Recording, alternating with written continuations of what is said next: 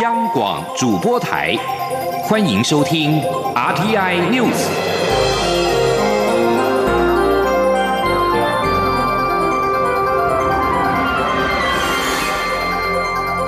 听众朋友您好，欢迎收听这节央广主播台提供给您的 RTI News，我是张顺祥。立法院今天成立中华民国与捷克国会友好联谊会，一共有二十八名跨党派的立委参加。捷克驻台代表朗勒也出席祝贺。台捷国会友好联谊会长，也就是国民党立委万美玲表示，捷克参议院的议长维特奇八月底将访问台湾。立法院成立台捷国会友好联盟，期盼能够提升双边的国会外交跟民间的友好交流。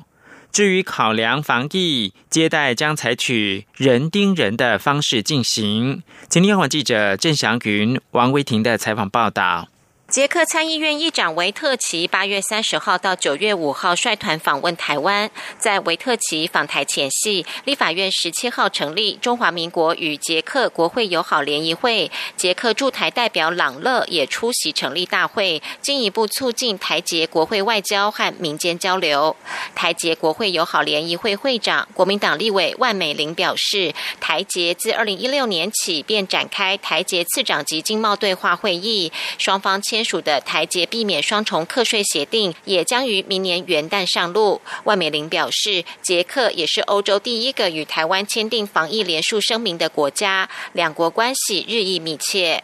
希望此次议长的访台，台湾与捷克两国之间，不论在政治领域讨论有关自由、民主、主权与人权等共享价值，及在技术领域商谈人工智慧。航太与现代化废弃物处理等项目，都能够让两国展开更多的合作，让台捷两国都能够有满满的收获。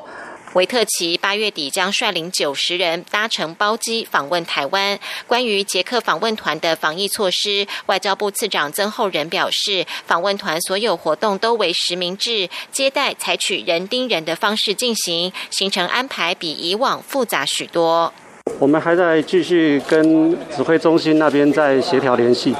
嗯，我们会做到在防疫上最好的准备哈。这个隔离的话哈，呃，你真正实际隔离的话，人家都不会来的啊。所以这个我们一定会想出一个呃最呃有效率的方式，既能防疫呢，又能达到这个呃访问最好的效果。维特奇九月一号将在立法院发表演说，立法院长尤锡坤十九号上午将召集朝野协商，讨论捷克访问团参访立院事宜，并希望达成朝野立委都出席维特奇演说的共识。至于其他的行程规划，曾厚仁表示还在安排当中，尚未完全定案。中央广播电台记者郑祥云、王威婷采访报道。中央流行疫情指挥中心今天表示，台湾新增一例 COVID-19 武汉肺炎的境外移入确诊个案，将在下午两点召开临时记者会，由发言人庄仁祥说明。而这起新增的个案，也让台湾的总确诊人数达到了四百八十五人。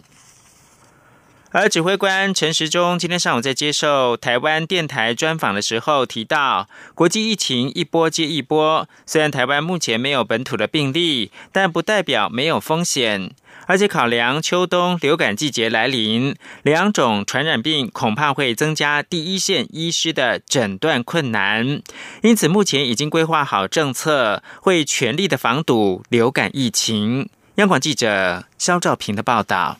中央流行疫情指挥中心指挥官陈时中十七号接受国内电台专访，重提美国卫生部长阿扎尔访台相关历程。陈时中表示，双边签署的医卫合作了解备忘录，其实是有助于未来与美方合作的讨论架构，强调这是划时代意义的一步。陈时中也进一步表示，经过这一次交流，抗疫的药物或疫苗，台湾一定也拿得到，只是因为还没有。临床上的实证，所以美方只能采取中性说法。他说：“完全五分是一点五分呢，然后是顺序放在什么地方？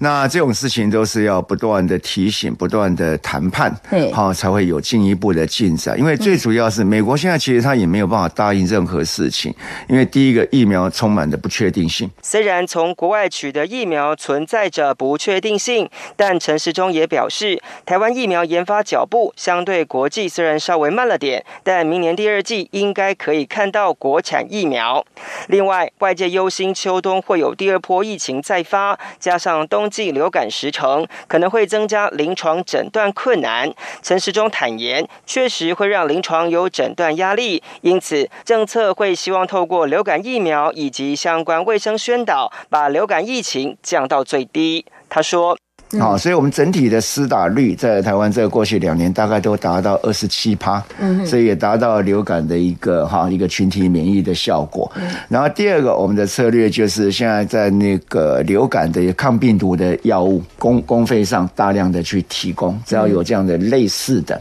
陈时中也提醒，虽然台湾社区风险相当低，但还是要落实防疫新生活，才能有效防疫。目前会观察民众在八大场所戴口罩的情。情况如果遵从度不高，确实下一步就会开罚。中央广播电台记者肖兆平采访报道。高雄市长补选，民进党推派的候选人陈其迈当选高雄市长，外界关注小内阁人事布局。陈其迈今天表示，他还没有征询任何人，他会不分党派，用人为才，以专业在地为优先，进行全盘的考量，也会增加女性官员的比例。记者刘品希的采访报道。高雄市长补选出炉，当选人陈其迈十七号上午在高雄出席日月光半导体 K 十三动土典礼。对于有网友在通讯软体赖群组号召民众一起携带武器攻击高雄市府，陈其迈表示。在选举过程中，大家也许有一些意见分歧，但选举已经结束，现在是合作的开始。这种过激的言论没有必要，希望大家冷静下来，也希望警方能够加速侦办，遏制暴力或刑事犯罪。至于才刚当选就有网友在脸书社团发起罢免的割麦行动，陈其迈表示尊重这些政治操作，希望大家同步齐心往前走。对于外界相当关心的小内阁人选，陈其迈指出，他会增加女性官员的比例，但目前尚未征询任何人选。有些报道不知从何而来，他不针对个别人选回应，他会从市政四大优先来寻觅人才。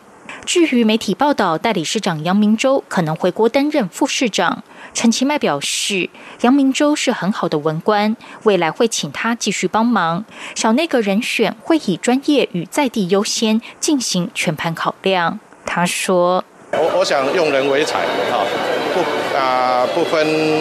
党派，而且不分性别，啊，也不分族群。呃，都其实都讲过了，哦，就是说，我们当然希望说能够专业优先跟在地优先。”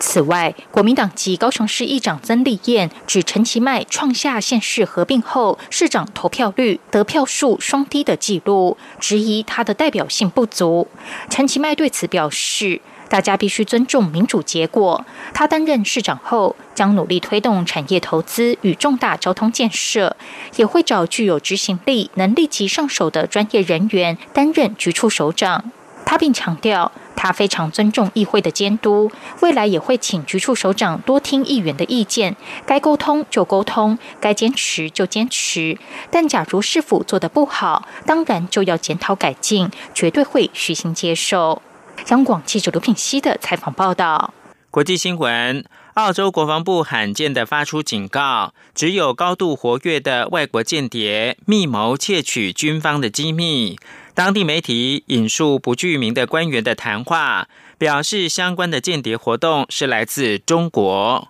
澳洲国营媒体澳洲广播公司十六号报道，国防部发布声明表示，有高度活跃的外国间谍正在密谋窃取澳洲的军方机密，这已对澳洲斥资九十亿澳币（合计是一千九百亿新台币）的军舰国造计划构成了极度威胁。无党籍的独立联邦参议员派屈克表示，国防部相关的声明严厉措辞是史无前例的。报道当中提到，国防部并没有指明是什么样的国家所为，但多名不具名的国家安全事务官员表示，有关间谍活动主要是受到中国政府的指使。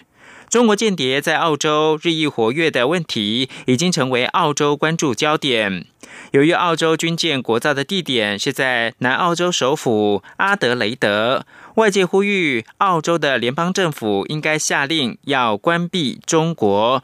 驻阿德雷德的领事馆。阿拉伯联合大公国跟以色列达成和平协议，导致伊朗发出警告威胁。对此，阿联在十六号召唤伊朗驻阿布达比代办表达抗议。阿联国营新闻社 WAM 报道。外交部召唤伊朗代办，表达对伊朗总统鲁哈尼针对阿联主权决定相关谈话的最严正抗议。鲁哈尼在十五号表示，阿联决定与以色列建立正常关系是一大错误，并且警告反对为以色列开启通往此区域的任何举动。阿拉伯联合大公国在十六号表示，这种语言没有办法接受，而且带有煽动性，将严重影响到波斯湾地区的安全跟稳定。由于亲密的盟国沙地阿拉伯跟伊朗交恶，阿联早已经在二零一六年的元月降低跟伊朗的外交关系。阿联决定跟以色列建立正常关系的决定，引发伊朗的强烈抨击。伊朗极端保守派的《环球报》十五号表示，这个决定已经让阿联沦为亲伊朗势力的正当攻击目标。《环球报》也呼应巴勒斯坦和此区域支持者的说法，认为阿联跟以色列的协议形同对巴勒斯坦人的背叛。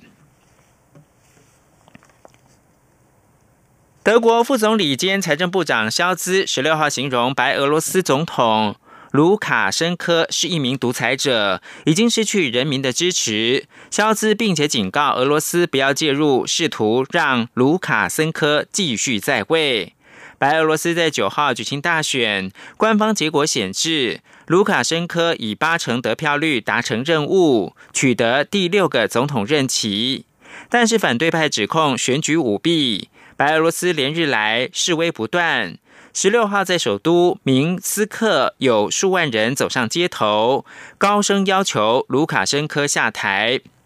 卢卡申科已经在位二十六年，反对者表示，总统大选舞弊，扭曲了他已经丧失民众支持的事实。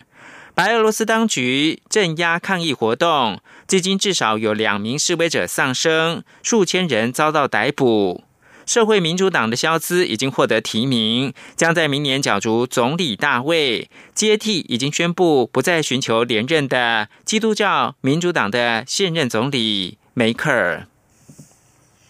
最后关注的是泰国，上万名抗议人士十六号晚间聚集在民主纪念碑前面，呼吁解散国会和修宪。这是二零一四年军事政变至今最大规模的抗议。也是泰国延续近一个月学潮以来人数最多的一次集会。学生团体自由青年跟泰国学生联盟七月十八号晚间发起活动，号召民众聚集在民主纪念碑前抗议政府施政，提出三大诉求，包括了解散国会、终止骚扰异议人士、修正军方制定的宪法。当天聚集了两千多人。是二零一四年军事政变以来泰国最大规模的抗议行动。随后，在全泰国各地掀起大小不一的学生抗议浪潮。由自由青年转型而成的自由人民，十六号晚间在民主纪念碑前举行大型的集会，重申三个诉求，并期许泰国能够实现真正的君主立宪制。人潮在傍晚开始聚集，晚间七点左右已经破万，远远超过七月十八号的抗议人数。以上新闻由张顺祥编辑播报。大家好，我是中央流行疫情指挥中心指挥官陈时中。国内武汉肺炎疫情已经稳定控制，但国际疫情仍然严峻。提醒自国外入境的朋友们，请于机上全程佩戴口罩。入境后，请谨守台湾的入境检疫规定。如果感到身体不适，请主动告知检疫人员，并配合防疫措施。请配合居家检疫。如出现疑似症状，请联系各县市卫生局，切勿自行就医。有政府，请安心。资讯由机关署提供。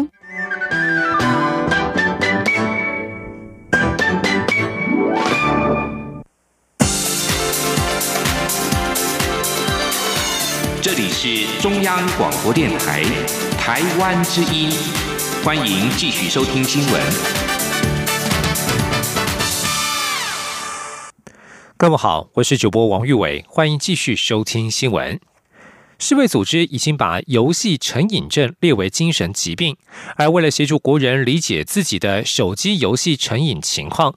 国家卫生研究院今天发表了全球第一套的评估量表，包括过度沉迷产生负面影响、耐受性以及戒断症状等三大面向，只需要回答四题就能够有等同于专业医师的初步评估。前天央网记者杨仁祥、肖兆平的采访报道。现在不仅是人手一只手机，玩手游更已经是现代人生活的一部分。不过，可别以为这只是网络成瘾，因为世界卫生组织已经把游戏成瘾症列为精神疾病。为帮助民众了解自己是不是已经有游戏成瘾症，国家卫生研究院群体健康学研究所助研究员及主治医师林玉轩与团队发展出全球第一套整合戒断症状。耐受性以及过度沉迷面向的智慧型手机游戏成瘾评估量表。林玉轩表示，他们对全国一万零七百七十五名学生进行调查，当中有一百一十三位学生是由精神科医师进行诊断会谈，发现会谈结果跟评估量表有高度一致性。换言之，现在只要回答四道题目，就能有等同专科医师的评估水准。林玉轩说：“第一个面向。”就是说，你因为啊过度沉迷造成负面的影响，哈，过度沉迷造成负面的影响，就如我刚刚所说的啊，滑手机可能造成你的分心，三不五时你可能就掏出来看一下，而可而且可能造成了眼睛酸涩、肌肉酸痛，这是过度沉迷产生负面影响。第二个面向叫做啊这个呃就戒呃戒断症状，还有耐受性。那耐受性就是说你越用越多哈，就好好比说像喝酒的人，他会酒量越来越好的样子。那另另外戒断症状则是指说，当你没有手机，呃，不能玩手机游戏的时候，会显得极度的焦虑啊。这项研究更获刊在国际网络心理学顶尖期刊。林玉轩认为，这代表台湾这方面的研究已经跟上国际潮流。他说：“世界卫生组织也是在二零一八年的时候提出游戏成瘾，把它纳入啊精神疾病这样的一个做法。那所以我们其实也是非常快的，在他们做完这件事情之后，我们就有一个很客观可以评估的量表。研究团队也分享可以计算并提醒使用时间的。” No Addiction A P P 城市，希望国人善用工具，建立好的手机使用习惯。中央广播电台记者杨仁祥、肖兆平采访报道。关注台湾医护人才的培育，中华民国技职教育学会理事长陈德华今天表示，少子化对医护技职教育冲击很大，加上国内高职现阶段已经没有卫生护理类科，导致科大招生困难，建议教育部应该全面开放科大医护相关科系招收高中生。对此，教育部长潘文忠表示，有关医护人才培育，教育部将会在衡量是否采取专案计划。今天记者陈国伟的采访报道。远见杂志与台湾健康管理学会合办医护技职教育展望论坛，邀请教育部长潘文忠出席开幕式，并由教育部前司长、中华民国技职教育学会理事长陈德华进行疫后领航员的专题演讲。由于国内从二零零五年起就停招高职护理科，有相关科系的科技大学对接不到高职端的职科，招到的新生在入学后专业养成不易。因此，陈德华指出，我国。不宜再局限技职单轨的升学进入思维，对于科大医护科系招收高中生，应从现阶段的逐步放宽转为全面开放。这种招生基本上来讲，跟他的医护教育的衔接其实是有问题的，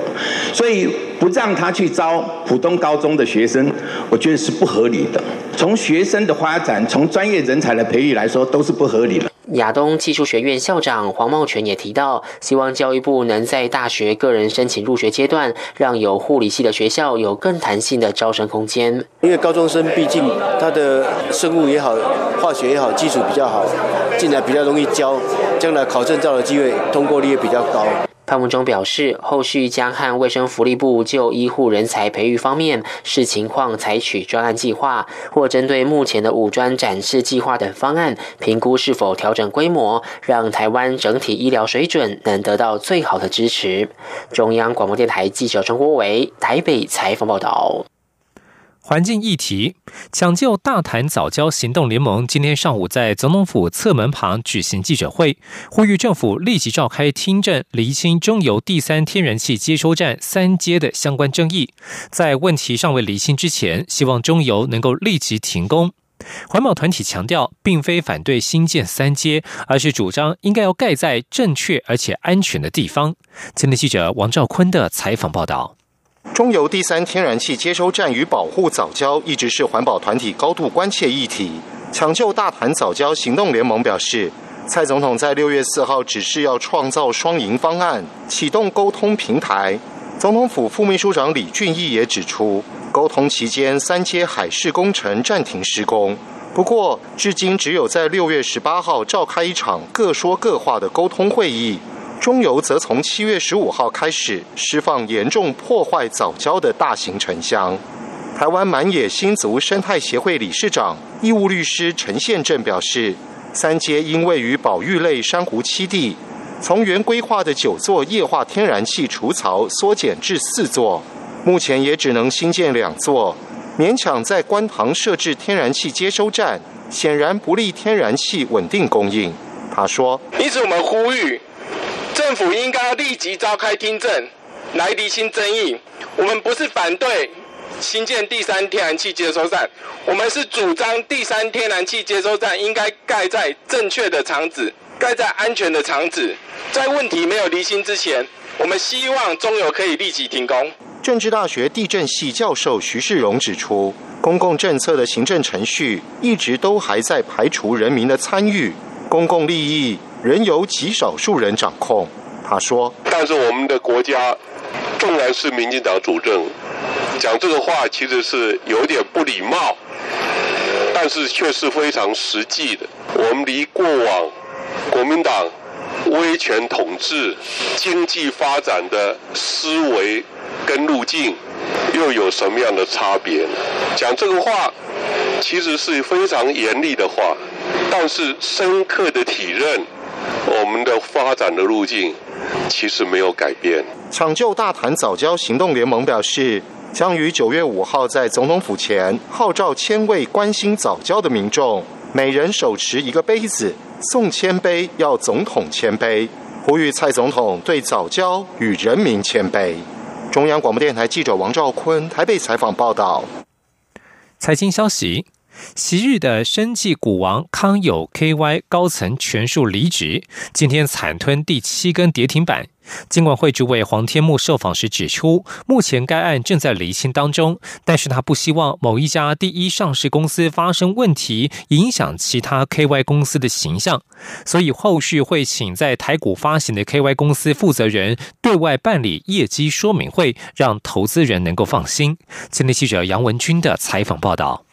台股靠资金行情维系多方人气，中小型股接棒窜出，推升台股开平走高。十七号盘中大涨超过一百三十点，收复一万两千九百点关卡。不过，昔日的生计股王康友 KY 股价持续重挫，惨吞第七根跌停板。十八号将暂停交易，让小股民欲哭无泪。金管会主委黄天木十七号出席产险工会举行第八届第二次会员大会。时，受访指出，目前已采取多项交易措施，因为康友 KY 有些资产在中国大陆，将采取跨境查核，确认资产的状况。投保中心也在搜集相关资讯，看是否能帮助投资人，且对会计师责任的部分也会理清。至于第一上市公司的监理部分，黄天木指出，证交所将会加强上半年财报，确认会计师是否都能理清，不希望某一家第一上上市公司发生问题，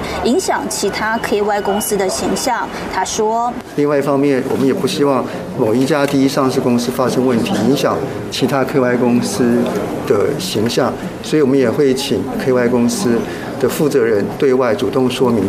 呃，办理业绩说明会。”让投资人了解这些第一上市公司目前的这些情况。此外，上周四五当冲户连续突破九万户，周五当冲的比重更飙到百分之三十七点二，创近两年新高。黄天木指出，过去当冲比例约在三成左右，目前调查是部分投资人选择低基期、低股价的股票来做操作，所以当冲比例偏高，呼吁投资人要注意风险。不过，由于情况只出现一周，黄天木也表示，后续会持续观察。中央广播电台记者杨文君台北采访报道。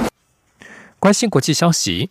日本媒体报道，首相安倍晋三在今天住进东京的庆应大学医学院进行查核，但是住院的详细理由目前仍无法得知。日本周刊《Flash》在四号曾经报道，安倍七月六号曾在首相官邸的办公室吐血，是因为长期负担防疫工作，加上九州等地豪雨成灾，导致积劳成疾。不过，日本政府一位消息人士向路透社表示，安倍这一次进入庆应大学医院检查完毕之后，今天就会出院。而共同社则是引述安倍身边的人士报道，只是例行性检查。安倍的办公室则是拒绝对此做出评论。日本经济财政再生大臣甘利明十六号接受日本富士电视台的访问时，曾表示，他相当担心六十五岁的安倍会为了应对疫情连续工作而过劳，希望安倍能够休息一下。他说，安倍对于自己放假有罪恶感。安倍在两千零六年九月首次上台执政，但在两千零七年因为溃疡性结肠炎宣布辞去首相职位。二零一二年二度出任首相，至今已经成为史上在位最久的日本首相。关注国际疫情动态，意大利俗称武汉肺炎的 COVID-19 新增确诊数近来有攀升的迹象，部分原因是年轻人参加派对所导致。意大利政府十六号已经下令全国所有舞厅、夜店停业，时间长达三周。法国卫生部十六号通报，过去二十四小时境内新增了三千零一十五起确诊病例，法国已经连续两天单日通报都超过三千例。在出现四个月以来最大的单日新增确诊之后，约旦将从十七号起封锁叙利亚边界附近的一个城市。这处边境是叙利亚和黎巴嫩运送物资到波斯湾与伊拉克的交通要道。而在美洲地区，美国的死亡病例数在十六号突破了十七万例。美国卫生官员表示，担心疫情恐怕使得秋季流感好发季节的情况更加复杂。目前，美国除了夏威夷州、南达科他州以及伊利诺州之外，大部分的州确诊病例数都在逐渐减少。而根据一份今天所公布的研究，日本、英国政府正透过支付一部分的账单费用，来鼓励民众前往餐厅用餐的“吃外食救经济”计划，已经激励了受到疫情冲击的餐饮业。英国政府在这项计划当中，支付民众在咖啡店、餐厅或是酒吧餐点百分之五十的消费，每人最多可以获得十英镑（约合新台币三百八十五元）的折扣。这项计划在八月的每周一到周三实行。英国智库经济和商业研究中心的分析显示，尽管出现 COVID-19 大流行病，这项计划已经使得用餐人数比去年同期增长超过四分之一。经济学者斯卡罗表示，无法否认新措施已经获得成功，不仅鼓励民众前往餐厅，也帮助民众恢复社交习惯，可提供更广泛的经济利益。但是经济和商业研究中心也指出，相较于周一到周三强劲的用餐人数表现，计划未涵盖的周四到周日数据滑落了两成之多。新闻最后关心体育消息，台湾旅美高球好手潘正从十六号在 PGA 文罕高球锦标赛最终回合第十六洞挥出了一杆进洞，单日打出六十九杆，总计以两百七十七杆并列第六十九名。美国高球好手赫尔曼则是以低于标准杆二十一杆的两百五十九杆夺冠。以上新闻由王玉伟编辑播报。相关新闻内容，欢迎上央广网站点选收听。我们的网址是 triple w 到 r t i 打 o r g 打 t w。这里是中央广播电台台湾之音。